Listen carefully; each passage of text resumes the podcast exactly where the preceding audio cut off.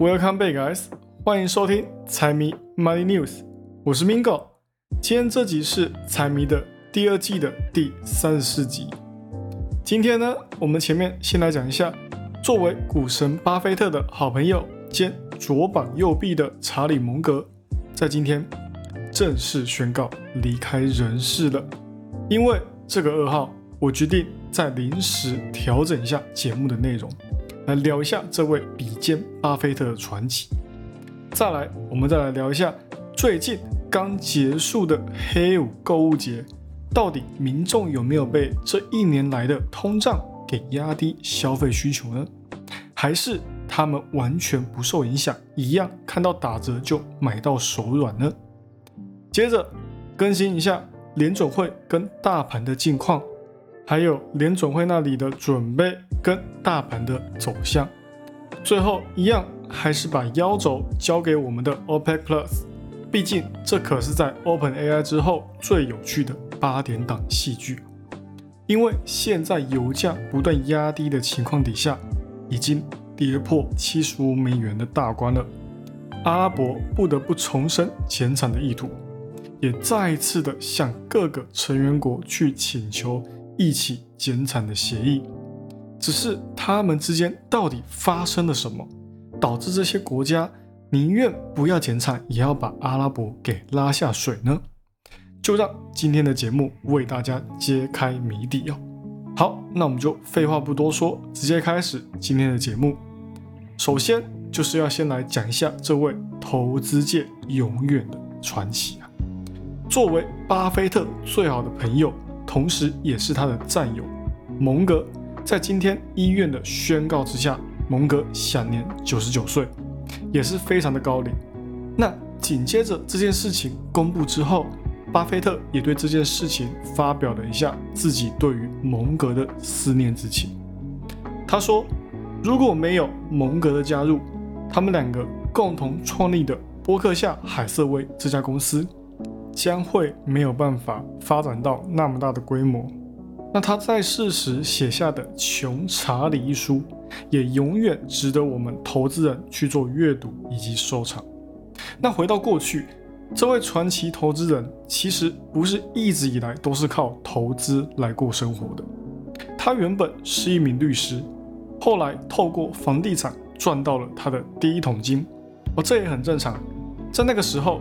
很多人都是靠房产来赚到手上的第一桶金的，但是蒙格不一样的就是他有敏锐的眼光，他在当时开了他自己的对冲基金，也在对冲市场赚了一笔不错的资产。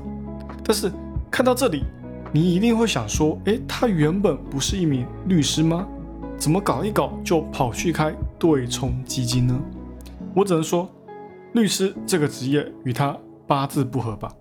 至少在他还没有开始走上投资的道路之前，他都是按照他家他老爸哦帮他规划好的道路上行走的。因为律师事务所是他老爸开的，所以他也就理所当然走上这条道路。直到后来成家立业，他去当兵，再次回到家乡的时候，才把事务所给关掉。而前面我们也有说到。他透过房地产来攒到人生的第一桶金，则是被他的妻子以离婚赔付呢，几乎带走了一大半。自己的儿子在当时也因为白血病的关系，需要大笔的医疗费，所以其实他的资金用度在当时是非常的紧张的。那也好在同一时间遇到了人生的搭档巴菲特，开启了属于他们两个的。长达六十多年的投资传奇，那相信很多人知道蒙格都是透过巴菲特，而蒙格对于巴菲特的影响也是源自于他对巴菲特的一段话：，与其用非常好的价格买一家普通的公司，不如用一个合理的价格买一家优秀的公司。当时巴菲特还没有遇到蒙格之前。还是深受他的老师班杰明·葛拉汉的“捡烟屁股”理论所影响，也就是买市值低于净资产价格的公司，就像是早年的纽约纸醉金迷，有钱人还没有抽完的烟蒂都会被人捡走抽最后一口。虽然只剩最后一口，但是好处就是它是免费的。只是随着这个投资环境的变化，烟蒂股是越减越少。巴菲特也意识到这件事情，所以他就与蒙格一拍即合，决定在价值股上面下手。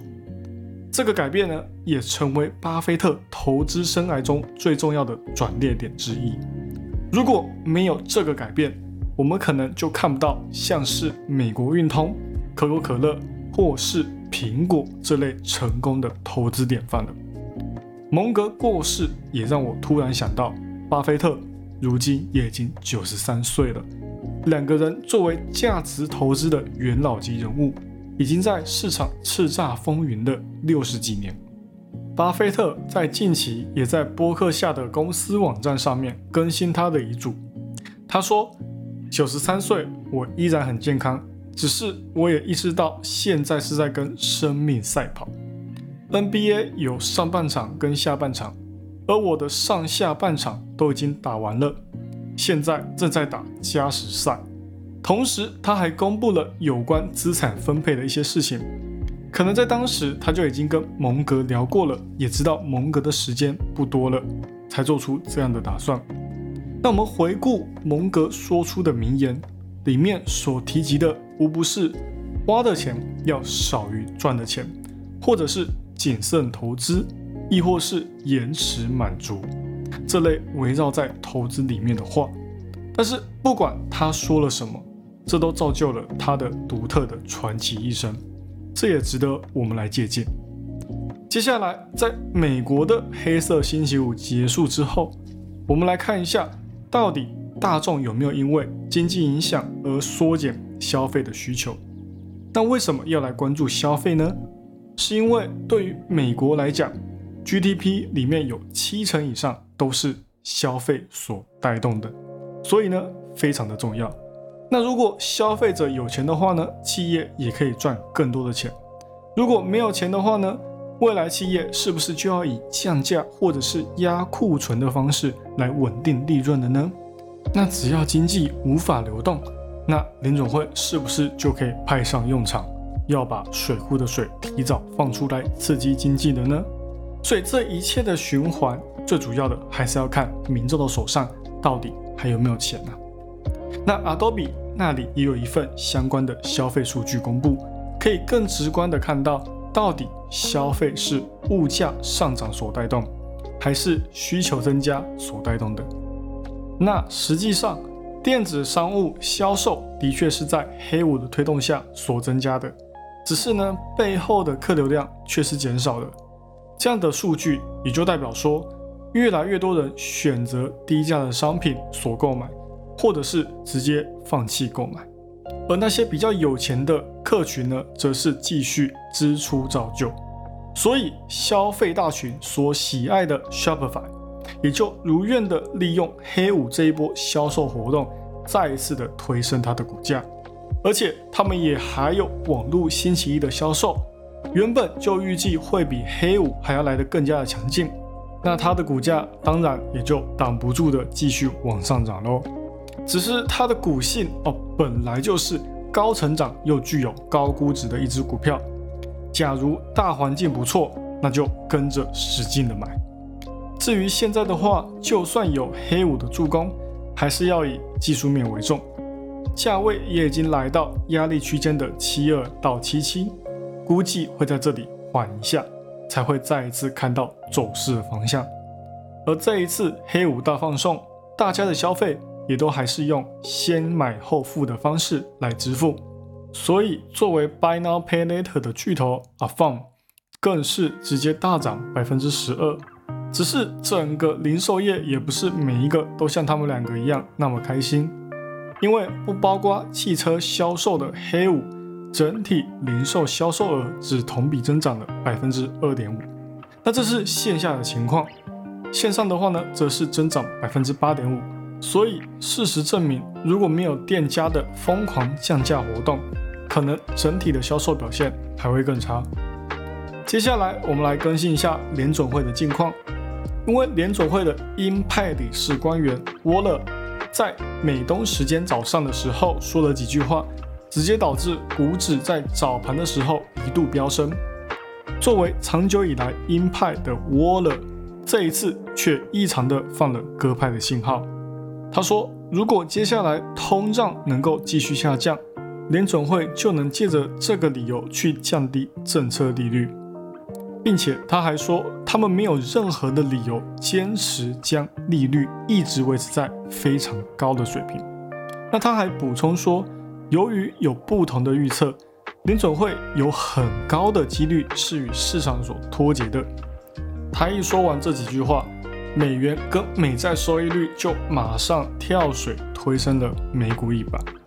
但是也因为在他之后的联总会理事 Bowman 再一次的展现强劲的鹰派立场，所以股指在两小时之后就快速下降，回归到滞涨的点位。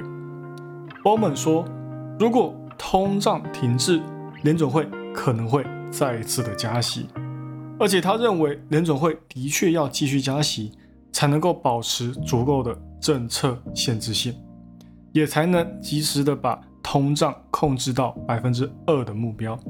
那在他说完这几番话之后呢，股指则是快速下跌，直到尾盘才稍微拉起来，收在正值的区间。股指的表现简直就跟云霄飞车一样，上去之后又加速下来，也显示出联总会内部对于加息都有不一样的看法。就算是以往最鹰派的，也可以变成鸽派的。也因为他们两个之间的观点并没有真的改变现在市场的基调，不然股指的反应应该会更加的大。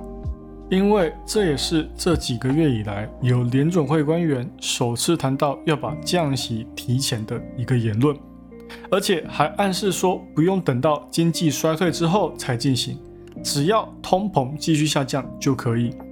同时，他们两个之间的谈话也指出。今年联总会已经不打算加息，也强化了市场对明年降息跟经济软着陆的预期。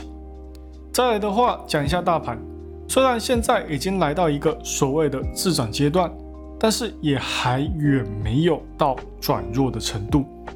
标普现在的话，虽然面临了一些短期的压力，但是还没有看到任何的回撤迹象。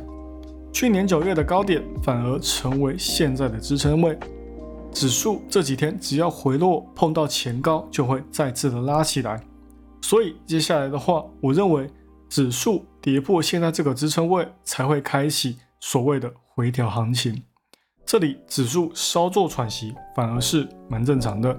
虽然回调压力比较大，但是还是免不了会有上涨的空间呢。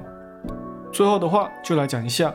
OPEC Plus 几大产油国之间闹出来的内讧戏码，到底他们在吵什么？这对我们之间又有造成什么样的影响呢？最近 OPEC Plus 的例行会议被迫延期，原因就是因为每个成员国对于产量，也就是减产这件议题上面没办法达成一致。阿拉伯作为组织的 leader 却不能齐聚一心。各国都有各自的想法，阿拉伯当然也不能例外。他们对于国政也需要高油价来做经济支持。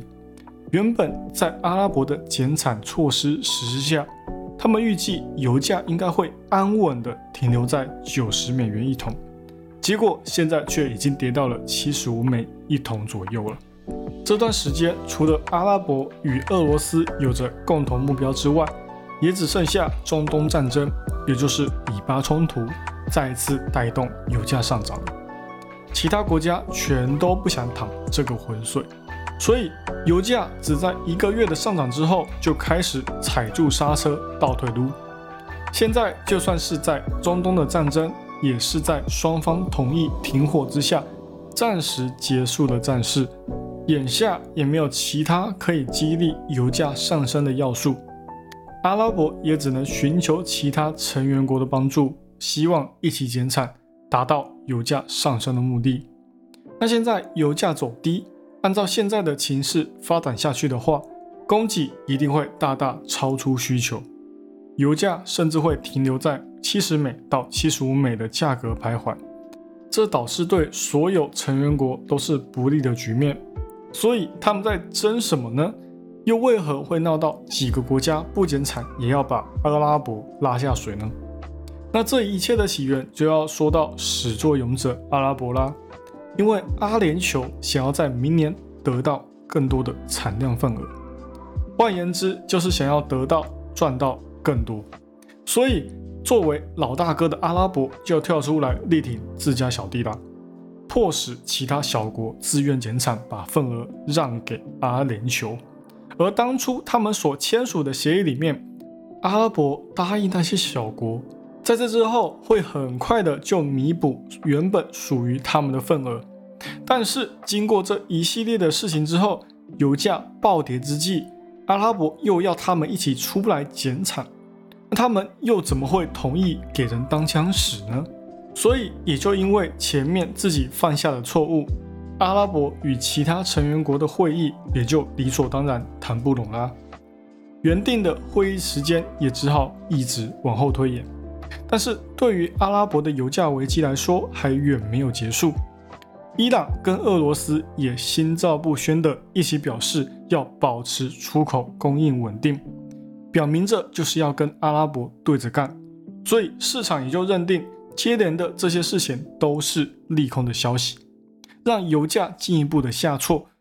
不然，当初市场可是预期这一次会议顺利进行，并且减产的话，减产效应应该也会再一次的推升油价上涨。美股对于现在的油价反应是越来越小了。加上现在联总会维持长期高利率的期间更是如此，通胀反复也几乎被扼杀在摇篮之中。现在全球的心又是绑在一起的，都想要提早的把经济复苏回到一定的水准，哪还会想要油价变成拖累经济的帮凶？所以现在的表现跟油价下跌，反而才会是全球都乐意见到的。好了，以上就是今天的财经大小事。财迷 Money News 陪阅览国际财经，让你不再对财经感到陌生，让财经与你没有距离。喜欢我节目的朋友们，帮我多多推荐给你的亲朋好友。记得 Follow a share，一定要给它按下去。还有，不要忘了财迷也有 IG 跟 Facebook 哦，请大家多多帮财迷捧丢几嘞。那就这样喽，我是 Mingo，我们下期再见，拜拜。